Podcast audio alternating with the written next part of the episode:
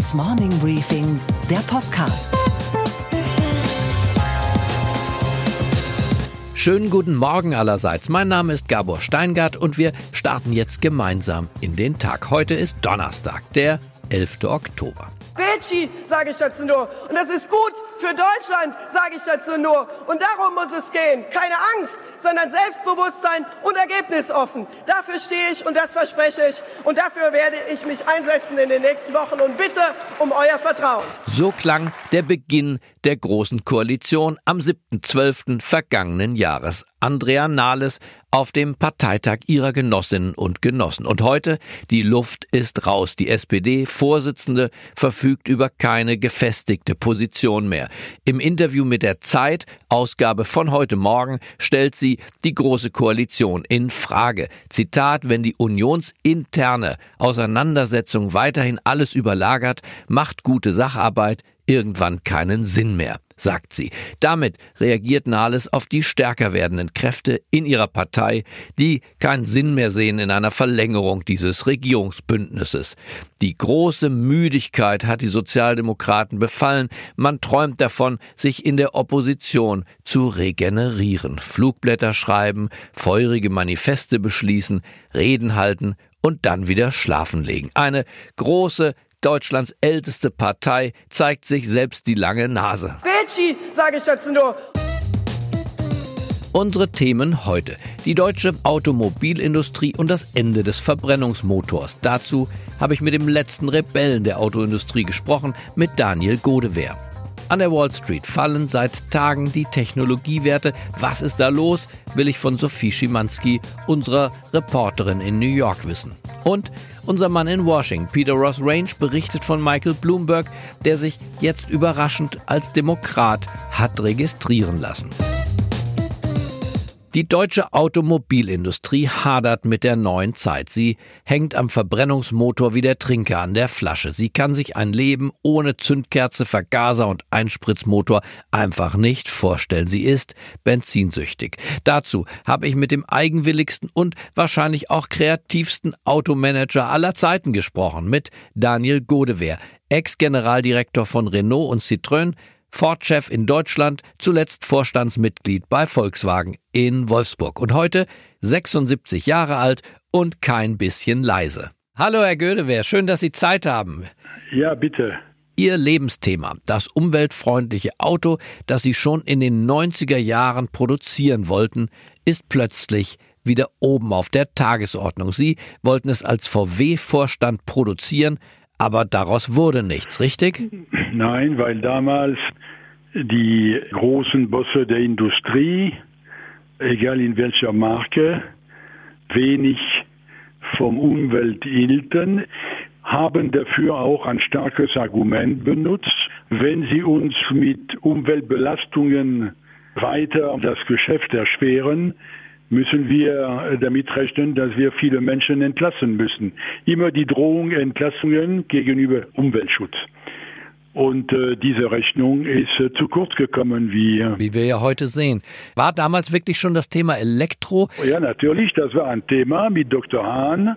Ich war der Chef von VW und ich hatte mit Nikola Hayek die Absicht, ein kleineres Auto elektroangetrieben zu entwickeln.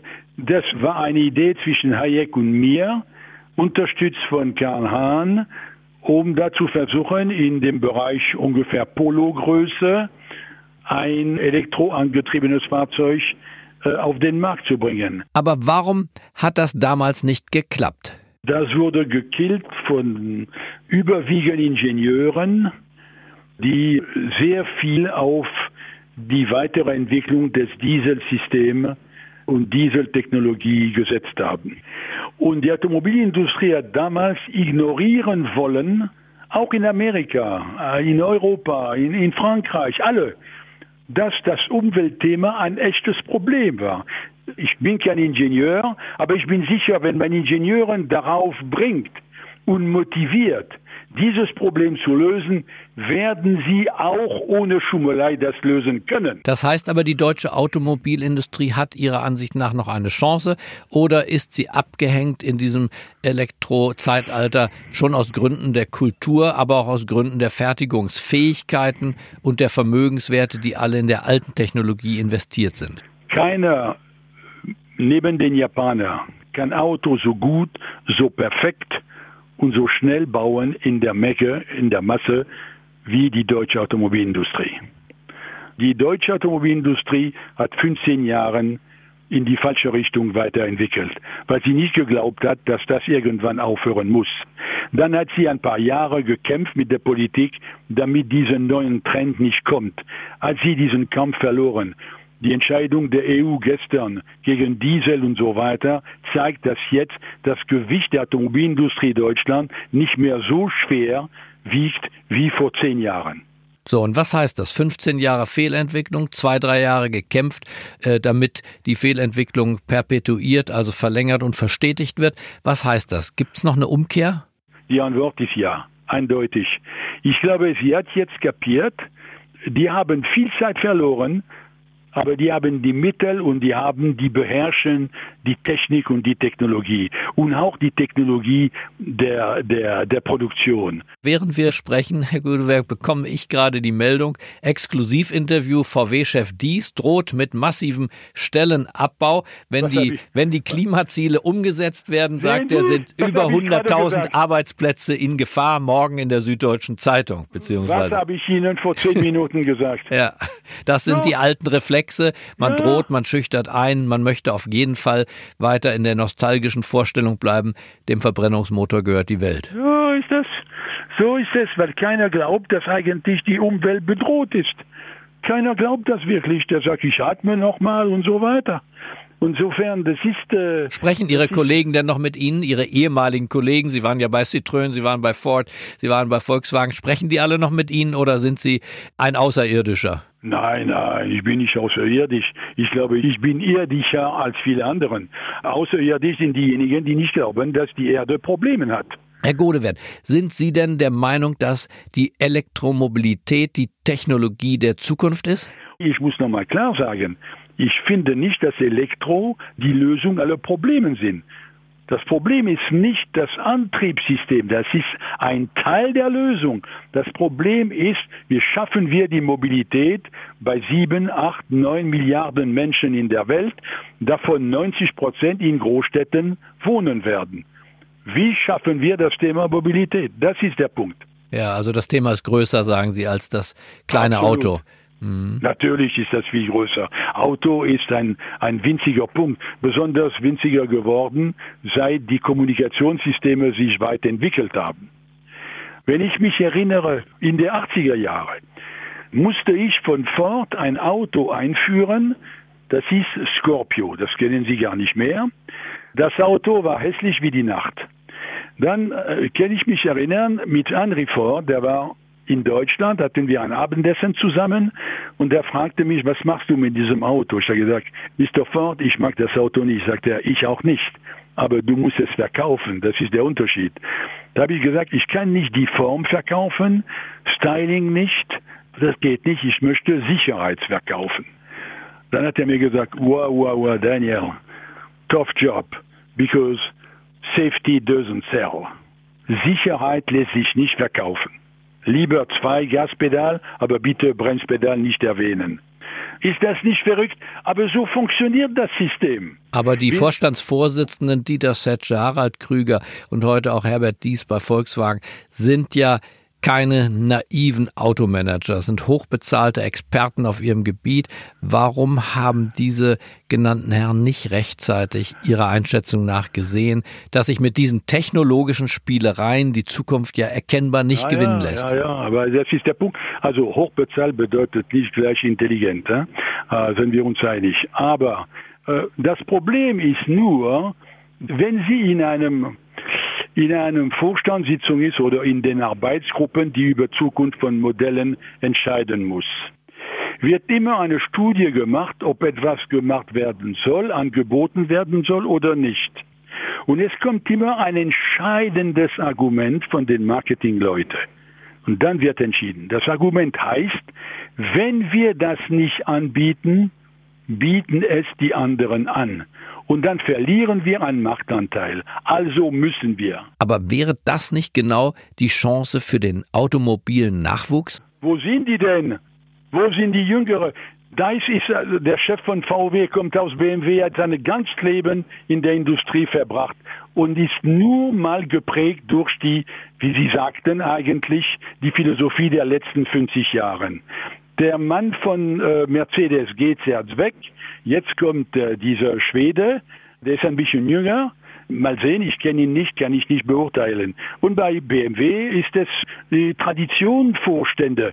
Sie haben recht, die sind keine naiven Menschen oder unklugen Menschen. Die wissen genau, was es ihnen geht. Aber die haben täglichen Ergebnisse zu bringen, die es daran hindert, dass sie längerfristig denken dürfen. Und das ist ein Riesenproblem. Gleichzeitig sprudeln die Gewinne. VW trotz der Affäre, Mercedes, Daimler AG, alle liefern ja Rekordgewinne. Genau, sie sind wieder eine, eine Wunder des Systems. Das heißt also, es hat noch nicht weh genug getan, um die Kurve zu kriegen. Die sagen, es passt zusammen, weil die sagen, sehen Sie, wir verkaufen immer noch unsere Kunden. Das große Argument, unsere Kundschaft will nicht anders, als was wir anbieten. Zukunft ist nur ein anderes Wort für Zuversicht, Herr Godewehr. Was muss passieren, damit es doch noch anders wird? Hoffnung darf man nicht aufgeben, aber manchmal ist es sehr schwierig. Es geht nur, wenn äh, hm, Menschen an die Spitze kommen, die ja mich in ein anderes Verhalten verbreiten. Also was Sie von dies jetzt gerade gesagt haben, das wusste ich nicht, ist von größter Traurigkeit dass man wieder hm. mit dem Argument sagt, wir verlieren Arbeitsplätze, wenn das so weitergeht. In welcher Welt lebt er denn? Hat er keine Kinder, keine Enkelkinder? Was will er denn? Die gute Nachricht, Herr Godewer, ist, dass Sie noch genauso leidenschaftlich sind wie damals. Ja, ich würde gerne wieder kämpfen, aber weiß, es ist manchmal schwer. Ich sehe Sachen, die mich genauso aufregen wie vor 50 Jahren. Und außerdem Sachen, wo ich denke, man könnte das doch anders und besser machen. Aber das ist nicht einfach. Daniel Godewehr, ich bedanke mich sehr herzlich für dieses Gespräch und wünsche Ihnen alles erdenklich Gute. Danke, tschüss, danke fürs Gespräch. Und was steht heute in den Zeitungen? Der Bund nimmt immer neue Milliarden ein, aber der Bundesrechnungshof ist ganz und gar nicht mit der Art des Geldausgebens zufrieden. Dem Handelsblatt liegt ein interner Bericht vor. Darin übt der Rechnungshof Kritik an den Ausgaben. Es würde zu wenig investiert und immer nur weiter konsumiert. Außerdem werde viel Geld außerhalb des eigentlichen Kernhaushalts in Schattenhaushalten ausgegeben, es fehle die Klarheit. Zitat aus dem internen Papier des Rechnungshofes, die Tendenz zur Tröpfchenwirtschaft schreitet voran. Wirtschaftsminister Altmaier ist angeblich mit dem Batteriehersteller Warta und mit der Autofirma Ford im Gespräch, damit sie gemeinsam eine große Batteriefabrik in Deutschland bauen. Na, das wäre ja mal was. Der FAZ hat das Ministerium die Namen allerdings nicht bestätigt, lediglich gesagt, es gebe Interessenten. Immerhin.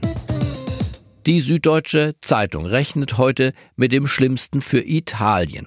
Ende des Monats werden nämlich die Ratingagenturen ihr Urteil über die milliardenschweren Ausgabenpläne der Regierung in Rom fällen. Und dieses Urteil werde niederschmetternd ausfallen, sagt die Süddeutsche Zeitung voraus, der Kommentator und dann Bonanotte nur noch wenige Wochen bis zu den wichtigen Zwischenwahlen in den USA. Für den Präsidenten geht es darum, die Mehrheit im Senat und im Abgeordnetenhaus zu verteidigen. Wenn ihm das gelingt, kann er weiter durchregieren. Wenn nicht, betritt er vermiemtes Gelände, weil er dann erstmals Kompromisse schmieden muss. Und zwar mit den Demokraten. Trump ist einer, der Kompromiss mit Kapitulation übersetzt. Nicht so sein Ding, würde man heute sagen. Über die Lage in Amerika habe ich mit dem Washington Insider Peter Ross Range gesprochen, Buchautor und Journalist, der früher für Time Magazine Korrespondent in Berlin und in Vietnam war. Hi Peter in Washington. Hello Gabor in Berlin. Michael Bloomberg, the three-time very successful mayor of New York, has changed his party registration back from independent to Democrat. What does it mean? Will he run for the highest office? Oh my gosh, you know, this is like a flirtation from an old diva who's showing a little bit of ankle. Michael Bloomberg has flirted with running for president before and never quite done it. Um, he will be 78 years old in 2020. He looks and sounds very healthy. He looks good. He's energetic. He has a lot of support. But whether he could be a serious candidate at that age is a big question. Even though he has lots of money, he has $80 billion of his own money. He's sort of like a Trump on the other side of the equation, but with good manners. Isn't the Democratic base looking for a more progressive, young, and maybe a female candidate? Uh, that is all true, and that raises the whole question of the degree to which the base will control the nomination all the way up into the middle of the election season in 2020. Uh, there's a very interesting lineup of possible candidates, many of them from the progressive wing, of course, at this point, including people like Senator Kamala Harris, an African American woman from California, Senator Kirsten Gillibrand of New York. Uh, but there will be, I predict, a kind of an internal backlash in the Democratic Party between now and 2020, especially if they don't do so well a few weeks from now in the midterm elections, which seems more and more possible, by the way, Gabor. So it looks like the Democrats will lose the midterm elections? That they won't succeed as much as expected. Right now, the Republicans appear to have closed the gap in the polls, for instance, um, the difference in enthusiasm among Republican voters and Democratic voters, there was a 10% gap, which was very much favoring the Democrats. The gap has closed to 3% now. So it's become all of a sudden much more competitive so that the Democrats could conceivably not even win the House of Representatives. Even if they pick up 20 seats, that will not be enough. But Donald Trump has lost another ally, UN Ambassador Nikki Haley. Is this important for the American voters? Yes, eventually. I don't think immediately. And I don't really think she has deserted the Trump camp in her resignation moment with Trump in the Oval Office. She pledged uh, fervently to support him in 2020 and even to campaign for him. So she doesn't seem like a defector in any way. She appears to be leaving only for pretty much for personal reasons. The best reporting out of South Carolina, where she was the governor, is that something quite prosaic. She simply wants to make money. She's entering the private sector by all accounts, where she will be able to command a very good salary. And that would position her better to be in a better, more comfortable position to start becoming political again after Trump is reelected positioning herself for the 2024 race. As a nominee for the Republican Party? Absolutely. She is a Republican, a dyed in the wool Republican, even though she's an immigrant uh, in America from India. Her parents were from uh, immigrants from India. Uh, and Nikki Haley is a very attractive and very skilled political player. Uh, even though she's been a very strong Trump supporter, uh, she still has quite a bit of Democratic support. One poll showed that while 84% of Republicans liked and supported Nikki Haley, 55% of Democrats also liked Nikki Haley. So she's a person to watch for sure. Interesting. Thank you, Peter, for the deep insight. I enjoyed it uh, as always, and I wish you a good day in Washington. Thanks. Greetings to Berlin as well, Gabor. Und was bringt der Tag noch? Fuck! Selena, what are you doing here? You invited me. Diese Frau, die es mit ihrer erotischen Beziehung zu Donald Trump zu weltweiter Berühmtheit brachte, kommt nach Berlin. Stormy Daniels eröffnet die Erotikmesse Venus. Wahrscheinlich wäre Donald Trump auch gern dabei. Die Deutsche Post AG stellt heute zusammen mit verschiedenen Wissenschaftlern den Glücksatlas 2018 vor, eine repräsentative Studie zur Lebenszufriedenheit in Deutschland. Der Weltwährungsfonds eröffnet seine Jahrestagung. Christine Lagarde hat ihren großen Auftritt und das Ganze findet natürlich da statt, wo es besonders schön und sonnig ist, auf Bali. Bei der Deutschen Bahn AG beginnen heute die Tarifverhandlungen. Da sind die Beschäftigten der Bahn immer überpünktlich. 7,5 Prozent fordern die Gewerkschaften. Wofür eigentlich? Und was war heute Nacht an der Wall Street los? Sophie, seit Tagen geht's an der Wall Street nach unten, vor allem im Technologiesektor. Sag uns, was hat das zu bedeuten? Ja, Gabor, auffällig auf jeden Fall, dass es eben auch die Anlegerlieblinge hier getroffen hat. Dementsprechend hat der Nasdaq Composite, das Technologiebarometer, den schlechtesten Monat inzwischen seit Januar 2016. Die Verluste, die tragen sich ja bereits durch äh, die vergangenen Handelstage. 64 der 65 Nasdaq gelisteten Unternehmen, die sind jetzt im negativen Bereich auf Wochensicht. Vielleicht mal einige äh, Namen, einige Beispiele. Facebook hat im Vergleich zum 52 Wochen hoch 31 Prozent verloren. Netflix 23, Alphabet hat 15 Prozent verloren, Amazon 14% und Apple nur in Anführungszeichen 7 Prozent. Und damit ist man auf jeden Fall eines der Unternehmen, das etwas besser dargestanden hat an der Wall Street. Und was, Gabor, geht eigentlich gar nicht? Dass die deutschen Apotheker den Internethandel am liebsten verbieten lassen würden. Sie finden es ungerecht, sagen sie, dass Apotheken aus dem Ausland Medikamente an die Haustüren deutscher Patienten liefern und das auch noch mit hohen Rabatten, Sauerei. Das soll Bundesgesundheitsminister Spahn ganz schnell unterbinden fordern die Apothekerverbände. Das sei ja auch im Koalitionsvertrag so vereinbart. Spahn aber will da ganz offensichtlich nicht mitspielen. Gut so. Denn als nächstes kommen wahrscheinlich Karstadt und Kaufhof um die Ecke. Die hätten sicher auch gern ein Verbot von diesen ach so wettbewerbsverzerrenden Lieferungen von Amazon. Oder anders gesagt, Marktwirtschaft nervt. Ich wünsche Ihnen jetzt einen kraftvollen Start in den Tag. Bleiben Sie mir gewogen. Es grüßt Sie auf das Herzlichste. Ihr Gabor Steingart.